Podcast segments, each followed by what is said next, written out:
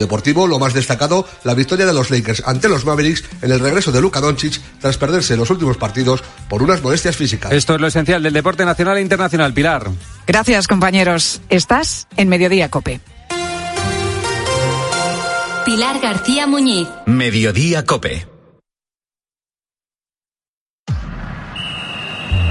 Deportes, deportes, deportes. Cope Bilbao. Estar informado.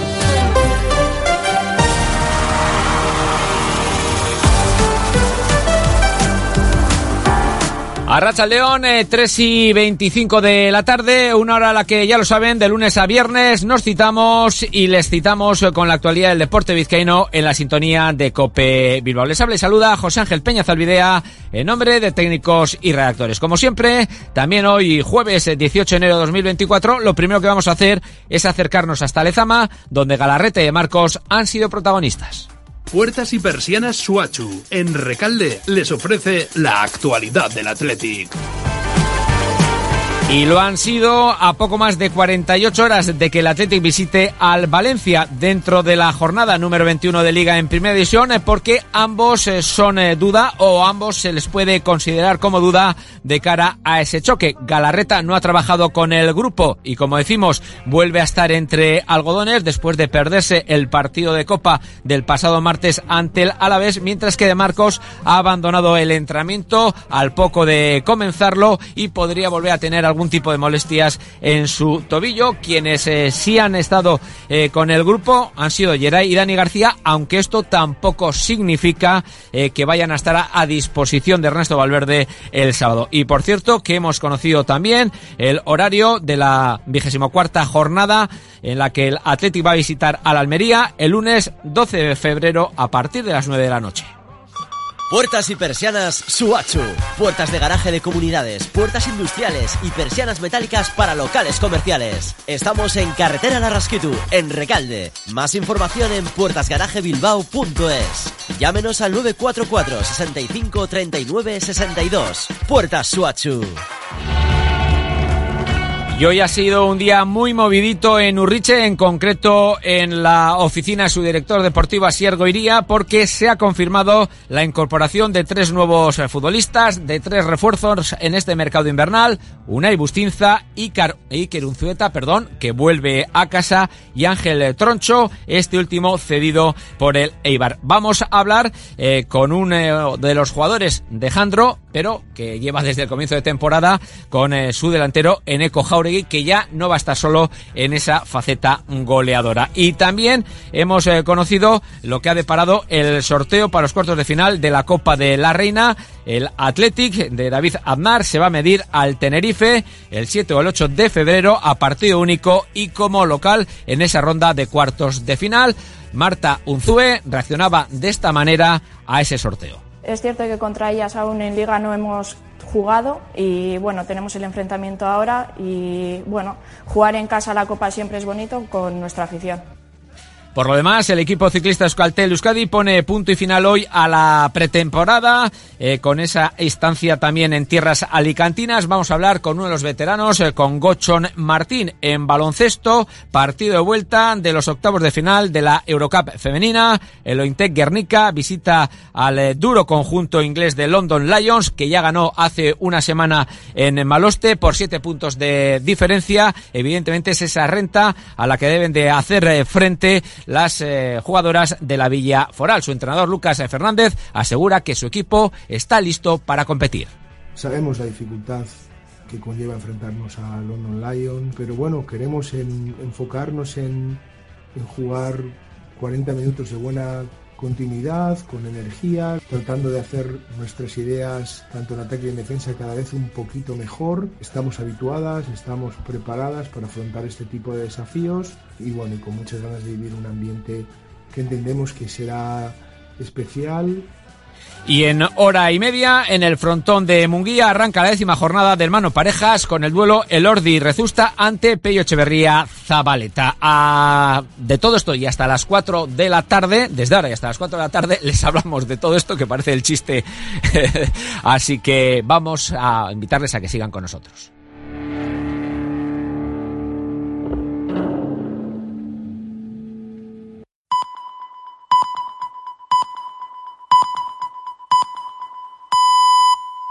Media, dos y media en Canarias. Pilar García Muñiz. Mediodía Cope. Estar informado. Segundo palo, remata el gol. Gol. Y gol, gol, gol, gol, gol, gol, gol, gol, gol, gol. Aunque apenas queda un socavón junto al Manzanares y atascos en los bulevares A todos los que tienen otra forma de entender la vida les dedicaban Leiva y Sabina esta canción. Ellos lo decían por los aficionados de su Atlético de Madrid. Siempre se ha dicho que están hechos de otra pasta. Pero ¿qué pasa si con esa filosofía de vida uno comparte la suya con otra persona cuyo corazón late por los colores del eterno rival, en este caso del Real Madrid? Así llevan toda una vida nuestros siguientes protagonistas. Se llaman Maicha y Mariano. Tienen 71 y 77 años respectivamente. Este verano van a cumplir 50 años de casados, pero son más los que llevan como socios de sus respectivos clubes. En el caso de Maicha, 63 años de socia en el Atlético de Madrid y Mariano lleva 62 años con carnet de socio del Real Madrid. Así que te puedes imaginar cómo se viven los derbis como el de hoy en Copa del Rey, en esta casa en la que me encuentro ahora mismo. Maicha Mariano, muy buenas tardes. Buenas tardes, ¿cómo Hola, ¿qué tal? Bueno, lo primero, gracias por recibirnos en vuestra casa. Está situada en el distrito de Hortaleza de Madrid. Desde aquí mismo vais a salir esta tarde, destino el Estadio Metropolitano para ver el partido. ¿Siempre vais juntos? Siempre. Claro. Y ya va un poquito calentito él, porque hay mucho atasco, y entonces no le gusta. Ya, el atasco, claro, que se produce en las inmediaciones Claro, siempre de todos los estadios. ¿Y qué pasa? ¿Que ahí ya hay un poquito de roce, de tensión? ¿Vais No. hablando del partido? ¿Cómo lo lleváis? No, no, no. Mm, Hablando del partido, no. Pero yo le veo nervioso y, y me dice, si vamos a llegar, no te pongas nerviosa. Y es él el que está nervioso. Claro, porque, 40. claro, eh, Mariano, es que vas a campo ajeno. Claro. Vas de Bueno, visitante. claro. Fue como si fuera mi casa ya. Porque lo curioso es que tú si acompañas a tu mujer, pese a ser del Real Madrid, siempre acompañas a Maicha al, al estadio del Atleti, a ver los partidos del Atleti. Siempre, siempre. No solamente al, al Metropolitano, hemos hecho muchos viajes cuando A el Atleti ha jugado fuera a finales y ahí estaba yo el primero de la fila. Oye, y en esos casos, cuando no juega tu Madrid, juega el Atlético de Madrid con cualquier otro, ¿tú con quién vas? Hombre, generalmente si es contra el Barça, voy con el Atleti. Sí. Y luego, pues con el que mejor juegue. Yo llevo muchos años viendo fútbol y me gusta el fútbol, que ahora mismo es más feo que hace años, cuando éramos más jóvenes y veíamos unos jugadores fantásticos que sabían regatear, que, que sabían meter goles de cabeza. Oye, y cuando veis los partidos en casa, ¿cómo se lleva esto? Cada uno eh, de un equipo diferente. Cuando veis un derby como el de hoy. Bueno, pues mira, yo te lo voy a explicar. Hombre, generalmente nos vemos en casa. Claro, vais al estadio, vais al campo. Al, al Bernabéu Maicha no ha ido nunca. Bueno, Sí, fue una vez de que, el Atleti ganó una final de la Copa del Rey, Ah, bueno, claro. que le ganó al Madrid, con goles de Schuster y Cefutre. O sea, que hace ya años de eso. Pues mira, muchos eso años. te lo puedo Muchos. decir. Lo tiene apuntado ahí. O sea no, que, no Mariano, es que tienes, eh, tienes tu, tu Excel ahí donde vas poniendo el que tus estadísticas y tu, como Maldini, ¿o qué? No, no, más te o menos, imaginas? más o menos, más o menos. O sea, hasta Hombre. punto llega la afición. Vamos a ver. No, no, yo- pero es que él tiene un diario de todo. O sea, él tiene un diario y apunta todo. Yo hago un diario de todo y de todo. desde hace 15 años. Hace 15 años hago un diario. Yo apunto todo, lo- todo lo que hago en el día, más o menos, más o menos. Yo no me acuerdo de alguna fecha y se lo digo. Espérate, Maicha, que lo voy a buscar. Tal día, tal, tal. Oye, y bueno, tienes ahí tus hojas con los partidos, con los resultados, con todas las fechas, pero tenéis también tres hijos y aquí no ha habido rivalidad. Son todos del Atlético de. Madrid y creo que en esto la culpa la tuvo el abuelo, tu padre, Mi Maicha. padre, mi padre. Mi padre, pues nada, era muy atlético. Ya con siete añitos me llevó de la mano al Metropolitano. Íbamos mi hermano Alberto, mi hermana Marisol, mi padre y yo. Y de ahí ya, pues vino la afición. Yo no sé si el fútbol os ha costado algún conflicto familiar, sobre todo a ti, Mariano, siendo tú del Madrid y tu mujer y todos tus hijos del Atleti, claro, estás en minoría. Cuando nosotros hicimos novios, tres años antes de los 50 que vamos a hacer, o sea, 53 de que nos conocemos, pues Maicha me presentó a su padre. Entonces, según le conocí, me dijo, oye, Mariano, ten en cuenta que mi hija es del Atleti, ¿eh? Ten en cuenta que dijo, es del Atleti. Tú sabes digo, dónde te vas a "¿Tú meter, sabes?". hijo. Yo digo, Muy cariñoso. Vas a sufrir mucho, Mariano. Y yo no, pues es que eso es un sentimiento, eso no lo vas a conseguir cambiar, ¿eh? Oye, ¿y, y, alguna vez habéis pensado en cambiar de colores, en cambiar de equipo? Bueno, pues por amor, dices, ya que mi mujer, ya que mi marido es del otro equipo, venga, a mí me da igual, me cambio. No, no, no, no, no ni Mira, se yo, nos ocurre. Yo lo que he hecho ya por mi mujer no lo hace nadie, Vale. porque mira, he asistido a 1, 2, 3, 4, 5, 6, 7, 8, 9, 10, 11, 12, 13, 15 finales del Atleti fuera de Madrid. Hemos ido a Zaragoza, a Sevilla, a Valencia, a Barcelona, a Bruselas, a Lyon, a Hamburgo, a Bucarest, a Lisboa, a Milán, otra vez a Lyon. Me encanta porque Mariano lo tiene apuntado todo Milán, en su hoja. En su hoja en la que estábamos, completamente todo anotado y detallado. No se te olvida absolutamente nada. Os voy a preguntar a los dos, ¿cuál es el secreto para mantener esta rivalidad deportiva de manera tan sana? Porque muchas veces cuando el fútbol entra por la puerta, el amor o la amistad salta por la ventana. Nada, a veces hemos tenido pequeñas discusiones, pero, pero enseguida se nos pasa. No, no nos compensa, El respeto. ¿verdad? Respeto, respeto. mutuo. Y ya está. El respeto. Y el querernos y ya Pero está. no os chincháis. No, chincharnos no. pero hay veces que Mariano hace comentarios que no me gustan, por ejemplo, el otro día, pues se mete con De Paul, pues, pues, pues estaba haciendo un partidazo y digo, ya te estás metiendo con este señor porque te cae mal Ay, y no me, me cae mal, y no entonces no me gusta porque me eso me hiere, ¿sabes? Que se metan con un jugador sin venir a cuento. Yo nunca me he metido con ningún jugador, aunque sepa que había jugado mal, que estaba siendo guarro o cualquier cosa. No se me ocurre meterme con un jugador del Atlético de Madrid. Bueno, has dicho una palabra muy importante, Mariano. Respeto, Hombre, ¿verdad? claro. El respeto siempre a la afición contraria, en este caso, más si es tu familiar, ¿no? Mucho Hombre, más.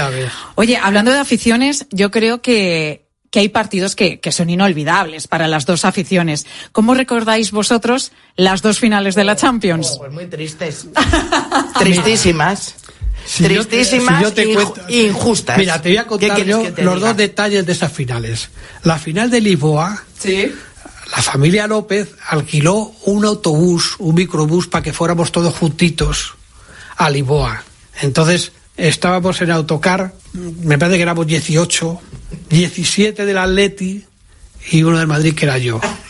Bueno, éramos tres porque el, el conductor del, del autocar y el otro conductor, iban dos conductores, eran del Madrid, pero no lo dijeron. No lo dijeron. Muy respetuosos Mi, mi cuñado Alberto le dijo a los conductores, oiga, nosotros necesitamos conductores que sean del Atleti. Y ellos, muy calladitos, no dijeron nada. Llegamos a Lisboa. Yo no tenía entrada. Y yo dije, vea, estoy dispuesto a pagar hasta 500 euros por una entrada. Que no conseguí ninguna entrada. Entonces me quedé fuera, de las afueras del campo, en una cafetería, y coincidí con los conductores del autobús. y entonces ahí me di cuenta de que eran del Madrid.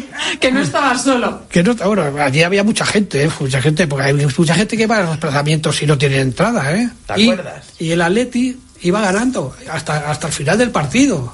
Pues pues iba al minuto 90, 91, y el Madrid sacó un córner ¿Y qué pasó? y empató el Sergio Ramos a uno. Entonces ya yo dije a, mis compañeros de, la, de subconductores, han perdido, han perdido ya. Bueno, pues total, que yo llegué con los conductores, los primeros al autobús, y tuvimos que estar esperando como media hora que llegaran ellos y vinieran los pobrecitos con una carita. Os voy a dar un dato, bueno, no sé si lo tienes tú, Mariano, que, que veo que eres una enciclopedia y lo anotas todo. ¿Sabéis que desde que os casasteis se han celebrado 137 derbis entre vuestros equipos? El de esta noche va a ser el 138. ¿Qué va a pasar esta noche? ¿Cómo esperáis que, que termine este encuentro? Un resultado, una porra. Todo puede ocurrir. Maicha. Yo ¿Sí? creo que vamos a ganar. ¿Cuánto? Pues 2-0. 2-0. ¿Mariano? Yo creo que Yo- vamos a ganar esta vez. Maicha 2-0, por favor. Por No favor. sabemos. Con esa defensa que tenéis ahora. Mira, no hables. ¿Cómo va a ser no cero? hables, ¿eh? ¿Cómo No va a ser cero? Se. Mariano, tu porra, tu resultado. hables. 2-0 Hombre, yo- Maicha yo, y tú. creo que el Atleti tiene una defensa muy mala y por lo menos un, un gol, dos goles en caja. Dos goles en caja. 0-2. No, 0-2. No vamos a ponerle, vamos a ponerle que gana el Madrid 3-1. 3-1. 1-3, ¿no? Para el 1-3, Madrid, entonces. Bueno, es el resultado que me ha dado Mariano, 1-3 para el Madrid, 2-0, es lo que dice Maicha. Veremos, veremos a ver qué es lo que pasa y quién gana el derby de esta noche, Atlético de Madrid, Real Madrid, sea el que sea, que, que lo que pase en el campo se quede en el campo, porque con vuestros casi 50 años de casados ya habéis demostrado que, como en el fútbol, el secreto está en ser un equipo. Y está claro que vosotros hacéis, además, uno de los grandes. Maicha Mariano, muchísimas gracias por abrirnos las puertas de vuestra casa. un Gracias placer. a vosotros. Gracias a vosotros. Muchas gracias. partida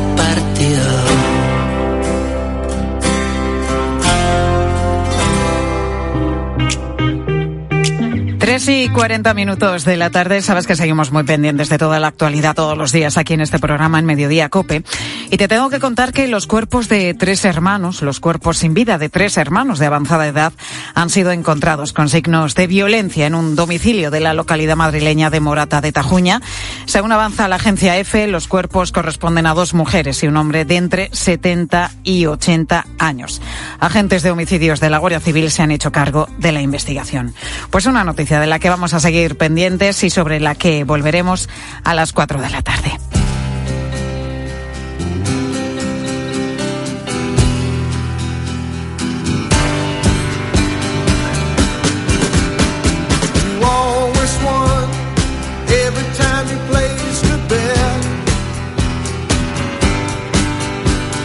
Frases míticas que resume muy bien la atracción que despertaba fue su todo el mundo quiere ser Cary Grant, incluso yo quiero ser Cary Grant. Así era en cuanto aparecía, fascinaba dentro y fuera de la gran pantalla. Pues un día como hoy, un 18 de enero de 1904, nació en Bristol, en Inglaterra, una de las grandes estrellas sin duda del Hollywood clásico, Cary Grant. 120 años, ¿eh? Cumpliría en el día de hoy. Pasen los años que pasen, está y seguirá estando en el podio de los mejores y más atractivos actores de la historia. Nos dejó muchas películas, 76 películas, entre las que hemos tenido que escoger varios títulos que vamos a repasar a continuación con nuestro crítico de cine de Copa y 13, Jerónimo José Martín. Jero, muy buenas tardes. Muy buenas tardes, ¿cómo estás? ¿Tú también has querido ser alguna vez como, como él, como Cary Bueno, en un sentido sí, en otro no, porque era un poco piernas él. Entonces hay que, hay que decir todo, o sea que también tenía su lado oscuro, digamos. Pero en fin, mantenerse tan joven como se mantuvo, entre comillas, ya me entendéis. Estaba ¿no? estupendo este señor, Claro, ¿eh? una, una esbeltez, un- una caballerosidad, una elegancia, Elegancia, enorme. el pues, claro. porte, es el ese, porte. ese es el porte del- de los actores clásicos. Yo a él no llegué a conocerle, claro, pero sí que tuve una rueda de prensa con Gregory Peck y tenía esa. No me cuentes esa, eso, sí. por favor, que me claro, das mucha ya te lo envidia. contaré otro día. Pero a un otro, caballero. otro, otro, con- Gregory con Peck. bueno, eh, sí, yo sí. siempre digo que nació él, Gregory Peck, y se rompió el molde, ¿no? Pero bueno. totalmente. Oye, que, que hemos investigado en este equipo de Mediodía Ah, Cope para ver cuál era el atractivo realmente de, de Cary Grant, ¿no? Ya sabía yo que ibais a indagar. Por Y esa efectivamente línea. una de las cosas era su elegancia, cómo vestía, ¿no? Sus preferencias, fíjate, en nuestra investigación hemos encontrado que sus preferencias están recogidas en un libro de registros de la camisería Burgos, una de esas tienditas de toda la vida que está en el centro de Madrid, a donde fue el actor Cary Grant en 1956 a encargar unas camisas que pidió que le hicieran a medida. Nos lo ha contado Carmen Álvarez, la responsable actual de la camisería.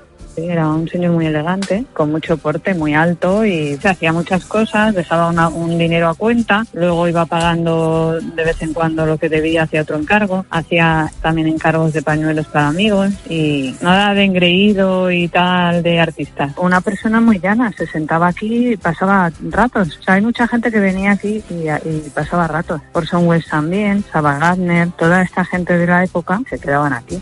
Madre mía, ¿eh? qué lujo Mira. haber atendido a todos estos que pasaban por la camisería. Durante mucho tiempo se han guardado bastante de contarlo, eran muy discretos. Esta y otras tiendas de España por la que han pasado un montón de, de estrellas que han venido aquí a rodar. Él rodó aquí, en concreto, una Orgullo y película Pasión, ¿no? Orgullo- y Pasión, que es sobre, sobre la guerra civil española contra Esta los no la he visto yo. No, no conocía es que yo esta es- película. No es de las más destacadas, por eso no la hemos metido, pero la citamos aquí porque es que además rodó en media España. Rodó en toda Castilla-La Mancha, rodó incluso en el Obradoiro, en, en, ¿En Santiago? de Compostela. O sea que hay anécdotas, en todo su recorrido hay tiendas donde compró cosas y donde y dijo alguna cosa así relevante. Bueno, pues nos han contado contado, nos han contado este detalle en esta camisería madrileña. Vamos con el repaso de las películas de nuestro protagonista en el día de hoy y vamos a empezar con un plato fuerte, La fiera de mi niña, con un dúo tan magistral como el propio Gran y ni más ni menos que Catherine Hepburn. Susan, no me gustan los leopardos. Piense que es un gato doméstico. Tampoco me gustan los gatos. Estése quieto, no sea nervioso. Dígale a él que se esté quieto. No sea tonto, no puede obligar a un leopardo a estarse quieto. Es una de las grandes escenas de esta comedia magistral, Catherine Hepburn en el papel de una atractiva muchacha de la alta sociedad, explicándole a Gran que, que es aquí un despistado paleontólogo cómo tiene que lidiar con su leopardo. Claro, aquí si te cuentan el argumento dices, ¿cómo narices puede salir una, una película de todo eso? O sea, un paleontólogo que está a punto ¿Qué de se poner... han fumado los guionistas? Esto es, o sea, eso dirías ahora de un guionista actual. Y sin embargo, esta película para mucha gente es una de las primeras del Screwball Comedy. No voy a decir la primera, porque yo soy defensor de que la primera sucedió una noche de Frank Capra, que es anterior, del 35. Esta es del año 38. Eh, de hecho, hay una anécdota muy famosa de Howard Hawks, que Howard Hawks, que es el director, hizo de todo, porque hizo Río Bravo, El Dorado, o sea, western buenísimos. Cine negro, tener o no tener, El sueño eterno, o sea, películas increíbles y luego te hace comedias como La fiera de mi niña, Me siento rejuvenecer, que también está él, si no me equivoco. O sea, que son demenciales, porque aquí se coge el cine absurdo, o sea, es el este absurdo. Claro, Cary Grant en eso funciona fenomenal, porque es un ganso de mucho cuidado a lo largo de toda su carrera. Pero Catherine Hepburn aquí tenía especial interés, porque había hecho los papeles muy serios hasta ese momento. Dramáticos. Pero no le salió bien la jugada, ¿sabes? qué? Porque no funcionó muy bien la película, quizá porque es demasiado absurda en su época y ha ganado con el tiempo. Y de hecho, mm, tenía un contrato Howard Hawks con, eh, con la RKO y lo rompieron y rompieron el contrato que tenía con Catherine Hepburn, con lo cual ahora la que es considerada una obra maestra en su momento no entró y dice, "Ah, os habéis pasado, o sea, os, se os ha ido, ¿no? Con, que os habéis fumado. Pues esto, pero sin embargo es divertidísima en las escenas con un leopardo, como han rodado esto y tal, estaría, es increíble, vamos. Es muy surrealista, es muy loca, surrealista, es es muy muy loca. loca, pero es el modelo de Screwball Comedy, o sea, esa evolución después del burlesco de la comedia, en la que ya empieza a ser sofisticado todo, aquí quizá demasiado sofisticado. Seguimos repasando la vida de esta leyenda del cine y nos metemos en Con la muerte en los, telone- en los talones en la dirección del mago del suspense, Alfred Hitchcock. No creí que coleccionase obras de arte, creí que se limitaba a coleccionar cadáveres. En su opinión, el papel que me va mejor es el de difunto. En ese le gustaría. Su próximo papel estará muy convincente, se lo aseguro. ¿Veis? Aquí ya es cómo evoluciona la comedia, sí, ¿no? sí, sí, sí, bueno, es un peliculón. Es y además, mí- esa escena mítica de Cary Grant corriendo en medio del campo perseguido por una avioneta de fumigación. Claro, que ya, ya de por sí verle a él, siempre elegante, además aquí en un papel de, eh, de un tipo que es un publicista de, de Madison Avenue y tal, ahí en mitad del campo, es absurdo, o sea, ya la pro- el propio planteamiento. ¿Sabes que esta era la película favorita de Alfred Hitchcock? Sus- su- de su película elegía esta. Cuando había sido muy denostada por los críticos por ser muy comercial, que es lo que pasa siempre. Es que muy divertida. Es divertidísima. Truffaut eh, la defendió a muerte y, y- y yo también. A mí siempre me ha parecido magnífica película porque además Eva Marie Saint, que es, digamos, la chica de la película, era la actriz favorita de mi padre, con lo cual siempre le ha tenido un cariño especial a Con la muerte en los talones, que esta sí que fue reconocida por el público y con tres nominaciones al Oscar, incluido el guion. Fíjate que en una película, digamos, de género, eh, montaje y dirección artística está muy bien tirado, desde luego. ¿no? ¿Y cómo logra eh, Hitchcock, Jero? Porque llama mucho la atención, ¿no? Mantener permanentemente la acción, porque aquí se van sucediendo todos los acontecimientos, te lleva casi con la lengua afuera, ¿no? Claro. Y el suspense en todo, en todo Bueno, el es momento. que era un genio, para eso era capaz de sacarle punta a un bolígrafo que está encima de la mesa y se convierte en una amenaza, porque tiene un modo de rodar y luego estamos escuchando parte de sus técnicas, porque claro, la banda sonora de Bernard Herrmann, si tú la escuchas un poco, fíjate tú cómo no te va a crear inquietud esta música. Pues claro, te está impulsando la acción. Te va acelerando también, claro, ¿no? Entonces, es magnífica. A mí me parece una película que sigue siendo fresquísima, muy moderna de puesta en escena, eh, también singular, porque es una historia de falso culpable o no, y tal, con un encuentro romántico o no. Es todo una pura intriga que te lleva más por todo Estados Unidos, una road movie, con lo cual es magnífica, desde luego. Y aquí él da la talla también como actor, aunque sigue manteniendo una vis cómica bastante amplia, eh, alta, ¿no? O sea, Sí, es mucho sí, sí, mejor sí, actor sí. cómico que dramático. Muchísimo. O por lo menos las películas en las que más le hemos visto, las Sí. películas películas más importantes, más famosas, siempre ha, ha protagonizado un papel cómico. Claro. Bueno, vamos con, con otra, una exclusiva, nos vamos hasta una exclusiva estación de esquí francesa, que es el lugar donde se conocen los protagonistas de Charada. Ella es la guapa y sofisticada Reggie Lamper, que interpreta la maravillosa, siempre maravillosa Audrey Hepburn.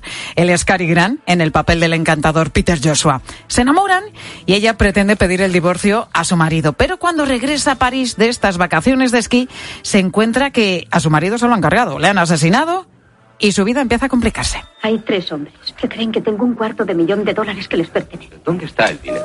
Cuando mataron a Charles no lo llevaba con él en el tren. Y si no consigo encontrarlo, esos hombres me matarán. ¿Por qué las personas tienen que mentir tanto? Normalmente porque desean algo y temen que con la verdad no lo conseguirían. Da gusto los guiones clásicos. Totalmente. ¿Cómo son, son buenísimos. totalmente. Mira, ¿Qué es- sucede para que todo esto se como una madeja? Pues mira, igual, mira la música de Henry Mancini. Es que es increíble. Igual, o sea, aquí es mucho más sofisticado, claro, tienes a Audrey Hepburn en la plenitud de su belleza y de que se convierte además. en un icono de distinto, muy distinto a Marilyn Monroe, por ejemplo, ¿no? Eh, está, eres muy Audrey, se dice ahora en, en moda cuando vas perfectamente compaginado. Y claro, tiene enfrente a él que era bastante mayor que ella y sin embargo sí, pero funciona. sí, funcionan muy bien, tienen Muy bien, química, lo muy resuelven bien, muy bien. muy bien. Hay mucha diferencia de Muy edad, pero, pero se resuelve bien. Y luego es que, claro, el director que tienen, Stanley Donen, que no había hecho nunca así cine de intriga, fíjate que es el que hizo eh, eh, Cantando bajo la lluvia, o sea, una de las grandes obras maestras del musical, ¿no? Y funciona muy bien, aquí imitando a Hitchcock, porque es una película muy Hitchcockiana. Y fíjate que está, claro, hemos hablado de una película en la que está con Catherine Hepburn, otra con Eva Morrison y ahora con Audrey Hepburn. Eh, cuando entrevisté a Gregory Peck, Sí. alguien le preguntó en la rueda de prensa, señor Peck, usted ha estado con todas las actrices de Hollywood, ¿con cuál de ellas se quedaría? Y dijo, Catherine Hepburn, Audrey Hepburn, Lauren Bacall. Cuando ¿Citó llevaba todas? 20, le aplaudimos, claro. Hombre. Ese es un... Eso es, ese eso es un galán clásico es como- un galán, es un señor elegante. Esto es, esto es, Le o tenemos sea- que dedicar eh, a Gregory Peck un Hombre, capítulo en nuestro cine de los jueves en Mediodía Cope que se lo merece. A ver cuándo cumple, cuando cumple 120 años como Cary Grant. Bueno, el que los ha cumplido hoy, el que los hubiera cumplido hoy, es Cary Grant, que ha sido nuestro protagonista. Jero, gracias. Hasta A la ti. semana que viene. Un placer. Y hoy, hoy jueves también se está hablando mucho de la reunión del presidente del gobierno Pedro Sánchez en el Foro Económico Mundial de Davos, esa reunión que tuvo lugar en una sala pequeña, sin ventanas, poca iluminación, y ahí estaban varios empresarios del IBEX con caras de a ver si acaba esto pronto, porque la reunión, desde luego, no parecía muy divertida. Y por esto te preguntamos hoy, ¿alguna vez has estado luchando para no dormirte en una reunión de trabajo o quizá en alguna clase del instituto o de la universidad? Sofía Buera, que nos han dicho los oyentes? Buenas tardes. ¿Qué tal? Buenas tardes. Pues mira, Oscar se quedó dormido en clase de filosofía. Y paró la clase, se acercó a mí, me cogió y me dice, ¿le haría falta a usted la almohada? Y dije, hombre, pues sería un detallazo. y bueno, nos echamos una risa y siempre que lo veo a este hombre por, por la calle que me lo cruzo, eh, me dice, ¿un café para que te espabiles? todavía sigue, todavía sigue la coña. Qué buena la sinceridad, oye. Totalmente. Inma fue a Escocia a ver un concierto de música clásica de su hijo. Te puedes imaginar, muchas ganas de escucharlo, pero con Hombre, el con toda la cansancio, ilusión del mundo. Pues al final que se queda dormida. Ay. Me empeñé en ponernos en primera fila. Y una de las piezas era un poquito sonolienta. Y empecé a dar cabezadas y mi marido que se dio cuenta empezó a darme codazos y yo pues una y otra vez caía, caía. Y nada, pues al final pasé un poquito de vergüenza. Ay, qué mal rato, Inma, porque además eh, Su hijo lo estaba viendo. Claro, lo estaba viendo y esto luego lo anotan, ¿eh? Es que luego te lo echan en cara. Es- ¿Te, aquella- ¿te acuerdas aquella que no fuiste a la actuación del colegio o te, que te quedaste dormida? Esto lo llevan mal los hijos. Mejor estar espabilado. Mabel desde Málaga recuerda una entrevista de trabajo en la que no podía abrir los ojos del sueño. Bueno, vienen de Barcelona para hacerme la entrevista como auxiliar administrativo. Y como era tan temprano y yo no estaba acostumbrada a levantarme tan temprano, estábamos ya todos sentados en la mesa. Y no podía, no podía con los ojos, era imposible. No me van a contratar, bueno, al final sí. Al final estuve ocho años y algo.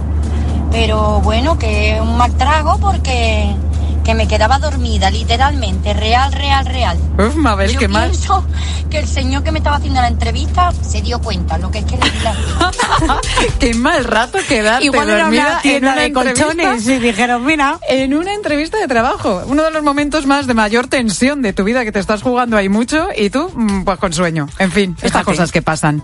La vida Oye, sincera. Fernando, nos cuenta que se suele aburrir mucho en las reuniones, pero cuando apagan la luz para poner algún vídeo, ya me quedaba frito en todas las reuniones.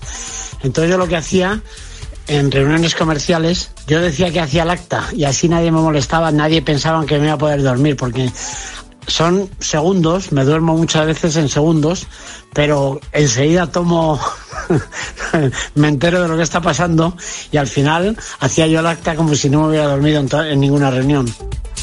Bueno, fíjate, se queda diciendo, yo hago el acta, ahí me escaqueo un poco de estar eh, interviniendo en la reunión y de vez en cuando Fernando aprovecha para, para dar, para echar una cabezadita. No sé si nos cabe, Isabel. Y aquí en casa también me he quedado dormida, en el cine y en alguna reunión también me he quedado dormida y me tocaron con la mano como diciendo despierta, despierta. Era tan aburrida que me quedé dormida. Ay, que nos pasa a todos, ¿eh? Nos pasa a todos en esas reuniones que se van prolongando y a lo mejor has tenido mala noche, no has dormido bien. Apagan la luz y, como decía Fernando, te entra un sopor que es inaguantable. Bueno, gracias, Buera. A ti. Pilar Cisneros, muy buenas tardes. Hola, Tocaya, ¿qué tal? Buenas tardes. ¿Qué nos contáis? Bueno, pues hoy se ha votado cambiar el artículo 49 de la Constitución y la palabra disminuido ya ha desaparecido y ha sido sustituida por persona con discapacidad.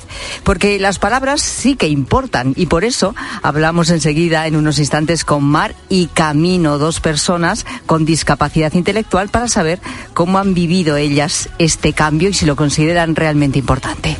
Enseguida en la tarde, Cope con Pilar Cisneros y Fernando de Aro. La radio continúa, te dejo con ellos.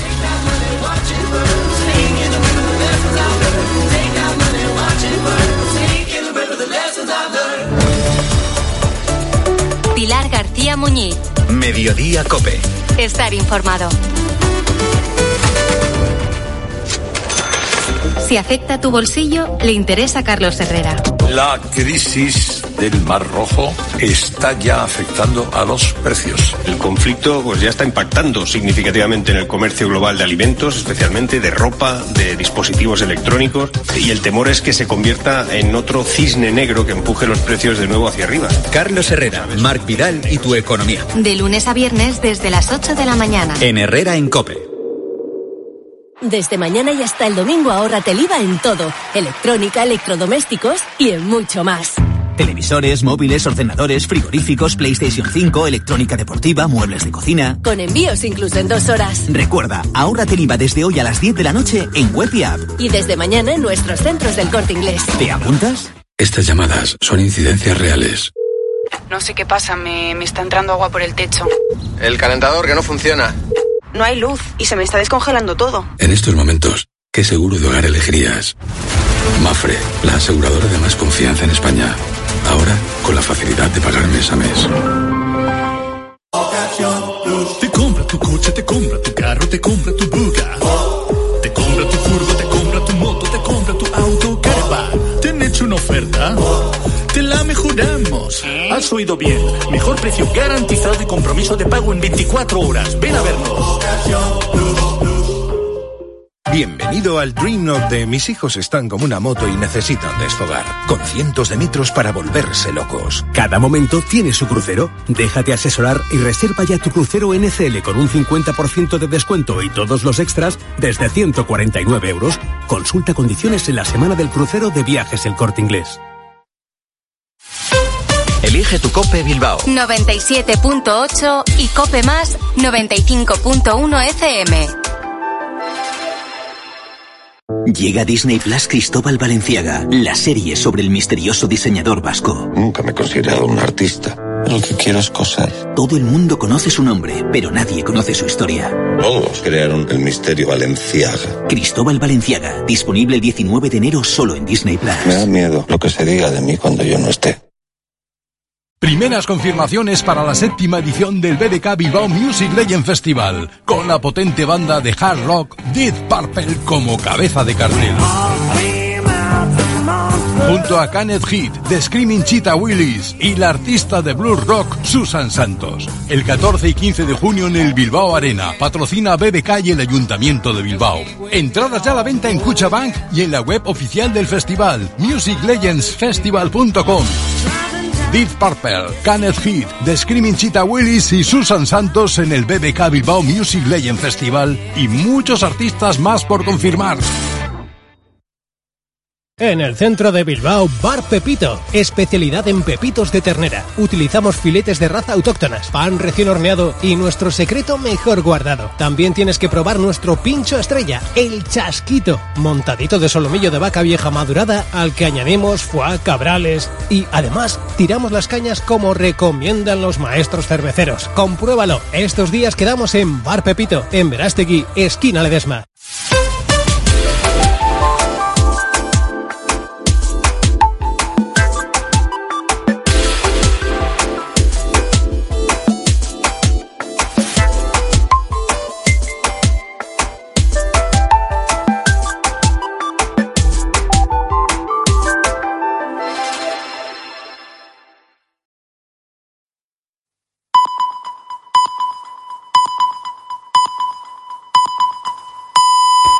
Son las cuatro, las tres en Canarias. Con Pilar Cisneros y Fernando de Aro, la última hora en la tarde. Cope, estar informado. Buenas tardes, buenas tardes a la gente, gente. Y como acabamos de avanzar en Mediodía Cope, han sido encontrados los cuerpos sin vida de tres hermanos de avanzada edad en el interior de una vivienda en Morata de Tajuña, en Madrid. Los tres presentan signos de violencia. ¿Qué más sabemos, Mamen Vizcaíno? Son tres hermanos, como dices, dos mujeres y un hombre de entre 70 y 80 años, bastante conocidos en Morata de Tajuña. Hace un instante hablábamos con el alcalde de este municipio, con Fernando Villalaín. Y bueno, soy conocidos porque llevan toda la vida aquí, no son de pueblo nacidos, pero son vecinos, vecinos de Morata y, y además han intervenido en, en, actividades culturales y son tres hermanos, lógicamente que siempre han tenido juntos y que han participado juntos. Mayor también tiene algún problemilla y le cuidaban las hermanas con todo su cariño y con todo su amor y, en Morata ahora mismo están en shock, no acaban de asimilar la pérdida de estos tres hermanos. Han sido los propios vecinos los que avisaron al ayuntamiento de que los echaban en falta. Llevaban un tiempo sin verlos y pensaron que estaban de vacaciones, pero no era así. Este mediodía y con orden judicial de un juzgado de Arganda se ha entrado en el domicilio y allí los han encontrado la policía local. El caso está bajo secreto de sumario. La investigación corre a cargo del grupo de homicidios de la Guardia Civil porque los cuerpos presentaban signos de violencia. Y las personas afectadas por las cláusulas suelo podrían estar más cerca de una nueva victoria en los tribunales. La abogada general del Tribunal Superior de Justicia de la Unión Europea da el visto bueno a la demanda colectiva contra un centenar de bancos. Esto además abre la puerta a otras demandas en grupo en otros muchos asuntos de abusos contra los consumidores. Marta Ruiz. Es lo que aseguran desde las asociaciones de usuarios financieros. Patricia Suárez, presidenta de Asufin. A partir de ahora, por fin, podremos ir de manera colectiva con total garantía y podremos reclamar no solamente cláusulas suelo o hipotecas multidivisas, sino también la falta de transparencia de las cláusulas de revolving o de cualquier otro abuso bancario. Ahora los 820 afectados por cláusulas suelo agrupados en la demanda colectiva quedan a la espera de la respuesta definitiva de la justicia europea al Supremo español. Reclaman la devolución de 190 millones eh, de euros en intereses pagados de más. Las cláusulas suelo, hipotecas variables que establecían un tipo mínimo, aunque bajara el Euribor, fueron consideradas abusivas y anuladas por el Supremo. Y atentos a la borrasca Juan, que cruzará la península en la tarde de este jueves y sobre todo mañana viernes. Durará solo un día, pero dejará importantes lluvias y también rachas de viento de hasta 150 kilómetros por hora. La cota de nieve puede bajar hasta los 700 metros en el norte y a los 1000 en el centro. De hecho, tráfico avisa de que estas nevadas pueden afectar la circulación por carretera en numerosos puntos de Madrid, Castilla y León, Castilla-La Mancha, Aragón y Valencia. Para el fin de semana, mucho frío y muchas heladas, pero también sol. Atención porque la próxima apunta a que llegará con una subida importante de las temperaturas. Y hoy tenemos una, gran noche de Copa del Rey, pero también es protagonista Carlos Sainz, Luis Munilla. Que acaricia su cuarto Rally Dakar. Hoy en la penúltima etapa, su gran rival, que Sebastián Loeb, ha sufrido una avería y ha dicho adiós a sus opciones de victoria. Sainz es líder con casi hora y media sobre el belga de Medius a falta de la última etapa. Y así ha vivido la de hoy. Bueno, la etapa ha sido muy, como ya sabíamos, ¿no? con muchas piedras, muy fácil pinchar, la verdad es que después de ver a Seth nos lo tomamos con mucha, calma. Hoy se cierran los octavos de final de la Copa del Rey. Tenemos tiempo de juego desde las 7 porque a las 7 y media comienza el Unionista Fútbol Club Barcelona y luego a las 9 y media el Derby Atlético Real Madrid. Es noticia de última hora en el Villarreal, lesionados Pedraza y Parejo. En Australia, Carlos Alcaraz ha ganado en cuatro sets a Sonego y ya está en tercera ronda, donde le espera el desconocido jugador chino de 18 años, Jun Chen Sang, y es protagonista además la selección femenina de hockey hierba que se ha clasificado para los Juegos Olímpicos tras vencer hoy a Irlanda. Es tiempo ya para la información de tu cope más cercana. Pilar Cisneros y Fernando de Aro. La tarde. Cope Euskadi. A León, ¿qué tal? Muy buenas tardes. Eh, se nos anunciaba lluvia y la estamos teniendo. Para mañana nos dice Euskalmet, además, que lo que importa es la temperatura. Va a caer en picado, va a estar muy cubierto durante toda la jornada, sobre todo por la mañana, por las horas centrales del día. Disminuirá un poquito la lluvia y terminaremos la jornada con cielos limpios. Eso sí, las temperaturas máximas mañana no pasarán de 4 o 5 grados en el interior, 10 grados en la costa. Te cuento que la Diputación Alavesa, en concreto su Departamento de Hacienda, ha asegurado hoy que las reformas fiscales de los años 2014 y 2018 han impulsado la cohesión social y la competitividad. Las Juntas Generales en Alavesa se iniciarán este año, en cualquier caso, un nuevo proceso de revisión fiscal. Además, el Departamento de Transportes del Gobierno Vasco, a través del de, eh, Euskal el Trenvide Sarea, ha aprobado hoy la licitación de las obras de la variante de mercancías de Amara por un valor de 8 millones y medio de euros. Esto de Escuchas de de Cope. Te contamos todo lo que te interesa aquí con Pilar Cisneros y Fernando de Aro.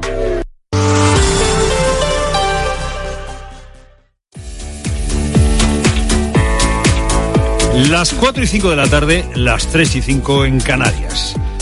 Muy buenas tardes a la gente, gente. Yo aquí en el estudio tengo en este momento un bolígrafo en mi mano. Si dejo de agarrar este bolígrafo, el bolígrafo se cae al suelo. Es la fuerza de la gravedad. La Tierra está en órbita, en una determinada órbita, en torno al Sol, por la fuerza de la gravedad, por la masa que tiene el Sol. Un agujero negro es un objeto astronómico que tiene una capacidad de atracción excepcional, porque tiene una masa excepcional.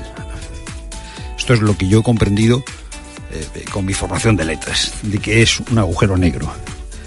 Tanta masa tiene que ni siquiera la luz puede escapar de ese agujero negro. Bueno, pues en las últimas horas se ha dado a conocer el agujero negro más antiguo del universo. Tiene 13.000 millones de años. ¿Esto qué quiere decir? Esto quiere decir que este agujero negro se formó muy al principio, muy al principio en la historia del universo, solo cuando el universo tenía 400 millones de años. La verdad es que produce vértigo. Produce vértigo, no sé si a ti te produce vértigo, a mí me produce vértigo pensar en estas magnitudes, en este universo casi inabarcable o inabarcable para la imaginación, hecho de este tiempo y de este espacio que, casi no podemos imaginar. Vivimos en un universo que no podemos ni imaginar, casi infinito. Bueno, pues se ha descubierto ese agujero negro y hay un, reto, porque hasta ahora se decía que los agujeros negros se formaban por estrellas que al morir colapsaban. Se morían de viejas las estrellas, pero no dio tiempo a que se muriera una gran estrella para que se formara este agujero negro. ¿De dónde ha salido? Pues los que se dedican a esto, los físicos, están revisando, repasando una vez más, reconstruyendo una vez más la teoría sobre el universo y sobre los agujeros negros. Es curioso, ¿eh? porque los científicos tienen que estar repensando continuamente las cosas, superando sus prejuicios, y nosotros seguimos aferrados a nuestros prejuicios, que si izquierdas, que si derechas, eh, la física del universo tiene mucho que enseñarnos. En el mes de junio tenemos elecciones europeas, son elecciones importantes, eh, hay algunos países como Hungría que cuestionan los fundamentos del Estado de Derecho, si gana Trump, bueno, pues Europa eh, tendrá un papel difícil en el mundo, tenemos la guerra de Ucrania, bueno, y con razón dice el presidente del gobierno que en estas circunstancias conviene mantener la alianza entre conservadores, socialdemócratas y liberales. Es importante mantener las familias más grandes de la Unión Europea, como son la socialdemocracia, los liberales y el Partido Popular. Y esto es lo que defenderé después de las elecciones europeas.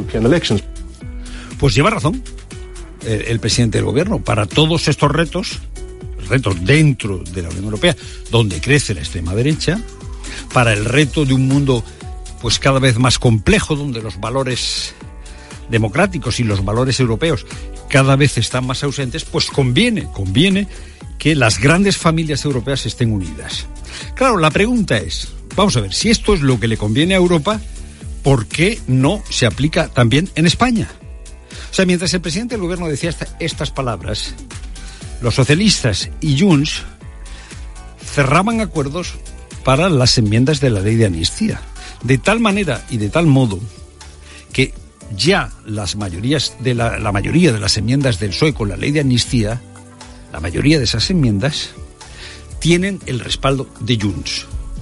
O sea, alianza liberales, socialdemócratas, conservadores en Europa y aquí, en España, alianza de la socialdemocracia con un populismo nacionalista e independentista. ¿Es que los españoles somos menos que el resto de los europeos? Arrancamos así la tarde de COPE. Tenemos más cosas que contar, ¿verdad, ¿verdad Cineros? Claro que sí, Fernando. Mira, te voy a hablar de Mar. Mar es una valenciana de pro. Tanto es así que ha conseguido en dos ocasiones ser fallera mayor, con 22 y con 44 años. A Mar le gusta tantísimo su tierra que siempre que le ha sido posible ha trabajado por mejorar la vida de otros valencianos. Ahora lo hace como la primera diputada con síndrome de Down en el Congreso.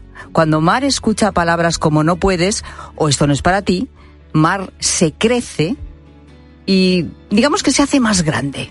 Directamente ni contesto. Me doy la vuelta y me voy. Y es que Mar sabe que, bueno, pues está aquí para derribar barreras. En su caso, lo ha tenido más fácil, fíjate, más fácil en la vida profesional que en la personal. Barreras en la política no he tenido, porque me he rodeado con gente bastante maja que la conozco desde hace muchos años y saben cómo soy. Dificultades más tipo de los 18 años, el grupo de amigos que me dieron la espalda, eso es lo que más me dolió, porque no contaban conmigo, me decían una cosa y me decían otra. Uno de los primeros límites que Mar y otras personas con discapacidad han tenido que superar es precisamente el lenguaje. El lenguaje es muy importante a la hora de cómo se habla. Es muy importante cómo se utiliza. Depende de cómo se diga, puede dañar a la persona o no. Depende de cómo se diga, puede dañar a la persona o no, es lo que dice Mar.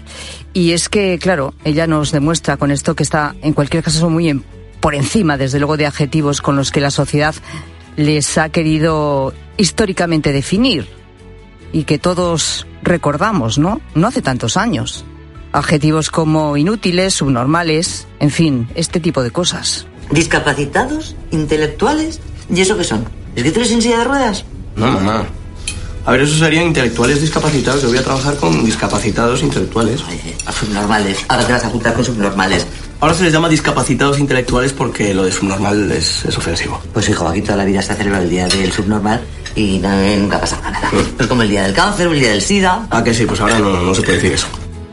Bueno, esta escena, ¿no? Que recordamos todos de la película Campeones y que desde luego nos hace reflexionar. Y es que en parte aquí los medios de comunicación también tenemos una responsabilidad y Mar nos pega un buen tirón de orejas. En una ocasión el periodista ha puesto la palabra enfermos y no somos personas enfermas. Hay que mirar muy bien a la hora de escribir cómo se utiliza. A veces escribimos mucho y muy rápido y la gente se equivoca al escribir. La gente se equivoca al escribir. Bueno, no lo hacemos como debemos. Hoy, desde luego, es un día histórico para las más de cuatro millones de personas, más de cuatro millones de españoles con discapacidad física e intelectual que hay en nuestro país. Hoy se ha aprobado en el Congreso reformar el artículo 49 de la Constitución para eliminar esa denominación de disminuidos y sustituirla por persona con discapacidad. ¿Qué le parece a Mar? ¿Es suficiente? Y hoy día personas con capacidades diferentes, porque La gente se ceña en la, palabra discapacidad. Y eso quiere decir que la persona con capacidad no tenemos capacidades. Es todo lo contrario. Bueno, el caso es que con la aprobación de esta reforma en el Congreso se da desde luego un gran paso para dibujar la realidad de, como te digo, más de cuatro millones de personas. Ha sido muy emocionante, por cierto, el discurso del que fuera alcalde de Albacete, Emilio Sáenz Cruz, para defender este cambio en la Constitución. En los años 70, por escrito, el Estado me denominó como subnormal. Denominación dura, ¿verdad? En los años 80, inválido. En los años 90, minusválido. Allá por los años 90 me llamaban minusválido la importancia de un adjetivo. Paradojas de la vida. Se me llamó minusválido el mismo año que logré ser subcampeón del mundo de atletismo en silla de ruedas en Inglaterra en 1990. Y es que, como decimos, las palabras son importantes. Lo son para todos, lo son para las personas eh, a las que afecta una denominación en concreto y lo son desde luego para quien trabaja con ellas, por ejemplo los escritores. Voy a saludar a Lorenzo Silva, es escritor, es columnista, colabora habitualmente con este programa. Martes y jueves nos acompaña a esta hora para poner su reflexión sobre los temas que aquí tratamos. Lorenzo, ¿cómo estás? Buenas tardes.